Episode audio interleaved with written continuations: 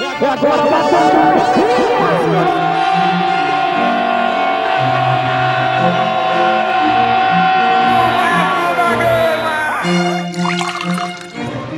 Salve, salve torcida Cruz Maltina! Hoje é terça-feira, 21 de maio de 2019 e está entrando no ar mais uma edição do Café com Vasco.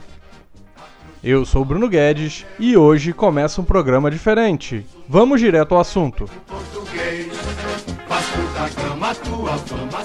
Amigo Vascaíno, amiga Vascaína, você sabe bem que o Café com Vasco é um programa que inicialmente surgiu para ser distribuído no WhatsApp. Continua assim. O Café com Vasco é entregue para quem quer receber notícias sobre o Vasco diretamente, adere ao nosso grupo e recebe esse material, esse nosso podcast logo pela manhã. O que, que vem me surpreendendo desde fevereiro, quando a gente iniciou esse projeto? Como o fluxo de pessoas dentro do Café com Vasco oscila por causa do momento do time no campo. Ganhou, mais gente acessa, perdeu, mais gente sai. De domingo para cá, 10 pessoas deixaram o grupo. Talvez um pouco antes, no, durante o jogo contra o Havaí, eu não estava acompanhando ali momento a momento como é que estava essa, essa movimentação. Mas de domingo para cá são 10 pessoas a menos no universo de 200, são 5%. Junto a isso, uma conversa que eu tive recentemente com o ex-vice-presidente de comunicação do Vasco, Diego Carvalho, que comentava sobre a situação da secretaria do projeto de recadastramento de sócios. E ele explicava isso. Quando o Vasco ganhava, aumentava o movimento na secretaria, pessoal procurando se recadastrar, voltar a fazer parte da vida social do Vasco. Quando o Vasco perdia, esse pessoal sumia. Por que, que o Vasco está afastando a gente? Por que, que quando o Vasco tem um resultado negativo em campo e uma sequência de resultados negativos. O Vasco está tendo agora o pior início de campeonato brasileiro em toda a era dos pontos corridos, ou seja, de 2003 para cá.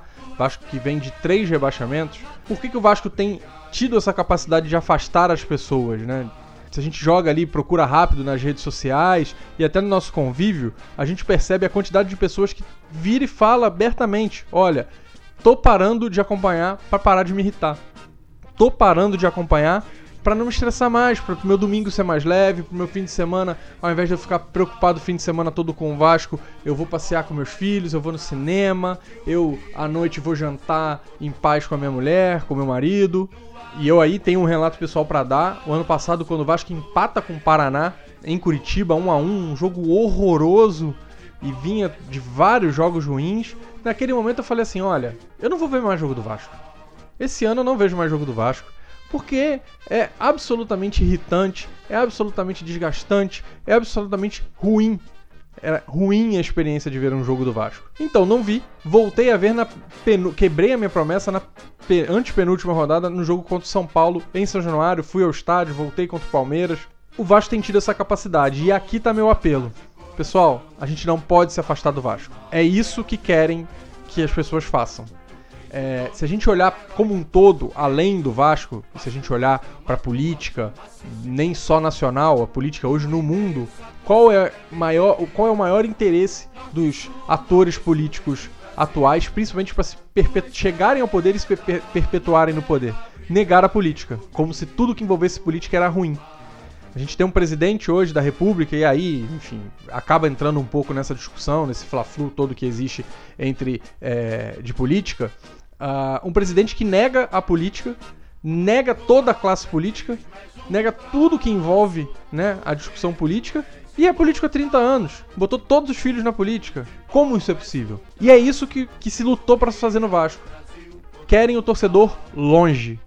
Querem o torcedor, no máximo, na arquibancada pagando ingresso. Se possível, sem vaiar, sem cobrar, sem cobrar nas redes sociais, porque aí cunham o termo vascaínos digitais o que aconteceu nas eleições do Vasco recentemente serve também para que muitos vascaínos digam para que, que eu vou virar sócio e para que, que eu vou votar se vão descumprir a minha vontade. É uma possibilidade, é do jogo. É, é verdade que sim, faz, tudo aquilo faz parte do estatuto e tudo aquilo não é ilegal, embora imoral, mas é do jogo e é um risco que se corre e o Vascaíno vai ter que correr. Me lembro aqui do Racing, um exemplo do Racing da Argentina que esteve à beira de fechar as portas, não fechou por causa da torcida, da manifestação da torcida, do apoio financeiro da torcida. Eu não estou aqui para pedir que nenhum torcedor do Vasco vá a São Januário e bote todas as suas finanças, toda a sua poupança, o dinheiro guardado no clube.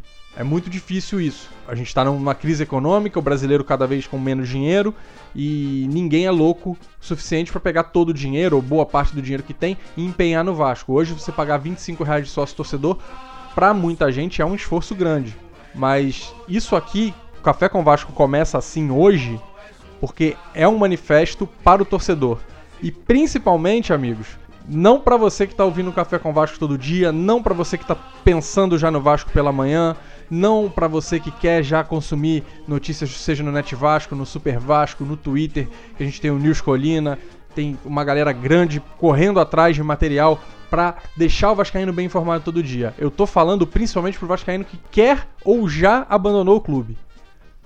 Galera, não é momento de se afastar do Vasco. Pode vir o quarto rebaixamento, verdade. Pode vir uma redução monstruosa na cota de televisão. O Vasco corre um risco grande de se tornar a cada dia menor. Num processo de, infelizmente, de apequenamento tem sido imposto por dirigentes do clube que estão no poder aí há décadas e mais décadas. Isso tudo aqui que eu tô falando não é sobre Alexandre Campelo, não é sobre a atual gestão. É também Tô falando de todas as gestões que passaram pelo Vasco ultimamente. O, Vascaíno, o, o, o, dirigente vascaíno, como um todo, afastou o torcedor, fechou as portas do clube para a torcida e isso, claro, tem um preço. É, se o Vasco vai crescer, se o Vasco vai voltar em algum momento a ser protagonista, e aí a gente começa todo o Campeonato Brasileiro pensando em título, toda a temporada pensando em, em Libertadores, não é uma realidade nossa de médio prazo. Vai demorar se acontecer de novo. Mas isso vai. É, não depende do torcedor, mas isso só vai acontecer se o torcedor se engajar. É, são as palavras que eu tenho para dizer nesse momento que é terrível, é muito complicado e é e que o Vasco está correndo um sério risco. A gente vê a portuguesa, que vai sumir do mapa. Claro que o Vasco teria um processo muito mais longo se isso um dia acontecesse, a gente torce para que nunca aconteça. Mas existe a possibilidade de um clube subir no mapa. Então, torcedor. Vamos lutar pra gente manter o Vasco vivo. Vamos todos cantar de coração. Agora sim, voltando ao a rotina normal do Café com Vasco, mas claro, um pouquinho mais rápido, a gente vai dar uma passada na, no noticiário Cruz Maltino desta terça-feira, início de quarta-feira. Bom, e aí a notícia, claro, não é boa. Ontem o Renan Moura, da Rádio Globo, publicou isso no Twitter e o jornal Lance, a Luísa Sá, conseguiu apurar um pouco mais informações. O Vasco está devendo dois meses de salários para jogadores e funcionários. Lembrando que o Vasco apontou no balanço uma possibilidade de entrada de mais dinheiro no segundo semestre estimado em 104 milhões, que virão da receita de TV. Além disso, o Vasco ainda deve o mês de dezembro, o 13º e as férias de 2017 da gestão Eurico Miranda.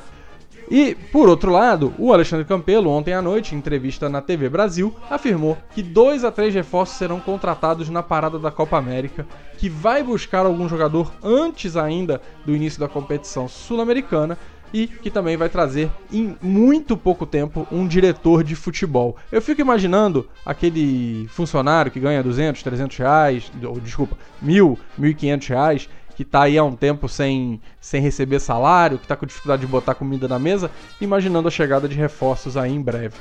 É, é, é, muito delicado, né? É muito complicado fazer isso quando se deve salário, fazer essas promessas é, na televisão. É, machuca ainda mais quem está sem receber salário, né?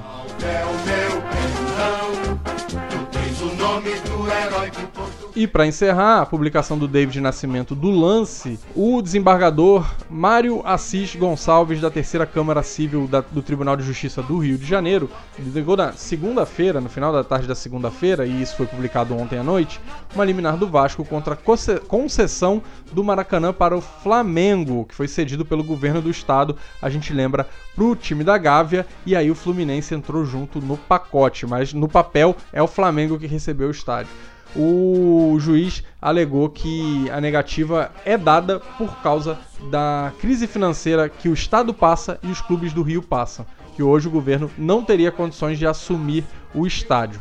Ao mesmo tempo, o desembargador cobrou é, a, a, as explicações para como foi como aconteceu esse, essa, essa concessão do Maracanã. Ou seja, o Mário Assis Gonçalves entendeu que existem situações mal explicadas, mas vai manter como está. Provavelmente lá na frente, quando o Estado, o clube, todos os entes envolvidos derem as explicações, aí sim ele vai tomar uma decisão sobre ceder ou não a concessão, manter ou não a concessão do Maracanã ao Flamengo. Vamos aguardar, porque essa é uma novela que ainda vai longe.